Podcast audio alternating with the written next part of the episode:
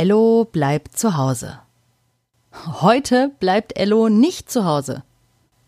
Er geht wieder in den Kindergarten. Es ist Montag.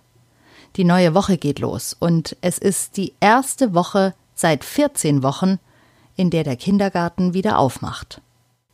Lea hat seit gestern eine riesige Beule auf der Stirn. Sie ist beim Herumtoben in der Wohnung gegen den Türrahmen gerannt. Aber voll Karacho, sagt Ello, und Lea ist ein kleines bisschen stolz darauf. Zum Glück hat sie sich nicht schwer verletzt. Sie hat einfach nur einen rötlich-blauen Strich auf der Stirn und eine Beule, die so groß ist wie eine Walnuss. Mama sagt, es ist zum Glück keine Platzwunde. Denn bei einer Platzwunde platzt die Haut auf und es blutet sehr. Lea hat gar nicht geblutet. Papa sagt, kein Wunder, Lea hat einen Dickschädel. Und das stimmt wahrscheinlich. Beim Frühstück begutachten alle Leas Stirn und kühlen nochmal mit Eis. Lea kann heute ganz normal in den Kindergarten gehen. Sie ist ja nicht verletzt.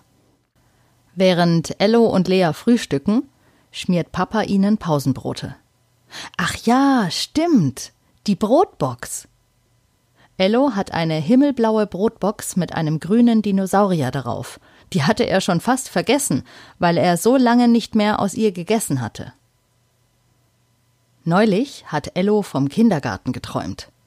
Und davon, dass dem Spielzeug, den Puppen und den Kuscheltieren, langweilig war ohne die Kinder. Und sie hatten viel Zeit nachzudenken. Dem Ritter ist zum Beispiel aufgefallen, dass er es nicht schön findet zu kämpfen. Er würde viel lieber in der Puppenküche sitzen und Tee trinken. So wie die Prinzessin. Dabei fand die Prinzessin selbst das total langweilig. Sie bewunderte den Ritter für seine glänzende Ritterrüstung und hätte gerne etwas mehr Abenteuer in ihrem langweiligen Prinzessinnenleben. Also haben die beiden Platz und Rollen getauscht in Ellos Traum. Ja, so war das in Ellos Traum. Papa hat heute einen Anzug an. Er muss ins Büro. Auch Mama ist schon fertig für die Arbeit. Schick sieht sie aus. Sie hat ein Kleid und hohe Schuhe an. Auch das ist ungewohnt. Denn in den letzten Wochen hatte sie meist ihre graue Jogginghose an. Das hat Ello sehr gefallen. Papa bringt Ello und Lea in den Kindergarten. Den Weg dorthin kennt Ello noch gut. Er erkennt die Kreuzung, an der sie von der Hauptstraße abbiegen. Er erkennt die Seitenstraße, die zum Kindergarten führt, und er erkennt den Kindergarten. Es ist schön, wieder hier zu sein. Ello umklammert seinen Rucksack mit festem Griff. Im Rucksack ist seine himmelblaue Brotbox mit dem Dinosaurier drauf und dem leckeren Käsebrot drin. Lea wischt sich vorsichtig die Haare aus dem Gesicht. Schließlich soll jeder ihre Beule sehen. Ein Abenteurer bekommt schon mal eine Schramme und eine Beule, hat Mama gesagt, und Lea findet, dass man eine Abenteurerbeule durchaus herzeigen kann. Als sie vor dem Kindergarten aus dem Auto steigen, sehen sie schon Moritz und Timo, Ellos Freunde.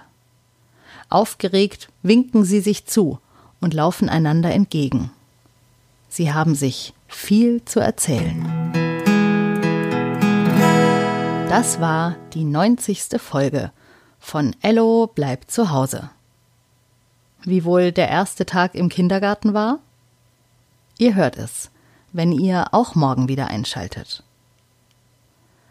Als vor 14 Wochen das mit dem Zuhausebleiben losging, habe ich mir vorgenommen, so lange Ellos Geschichten für euch aufzuschreiben und zu sprechen, bis Ello wieder in den Kindergarten geht. Damals, am 18. März, als ich angefangen habe mit Folge 1 von Ello bleibt zu Hause, habe ich nicht damit gerechnet, dass es so lange dauern würde. Dass es nicht nach den Osterferien, sondern erst jetzt, nach den Pfingstferien, wieder losgeht mit dem Kindergarten. Seit 90 Tagen schreibe und spreche ich also jeden Tag eine neue Folge für euch. 90 ist eine schöne runde Zahl, aber 100 ist noch schöner rund, finde ich. Also mal sehen. Für heute kann ich euch auf jeden Fall sagen, wir hören uns morgen wieder. Bei Ello bleibt zu Hause.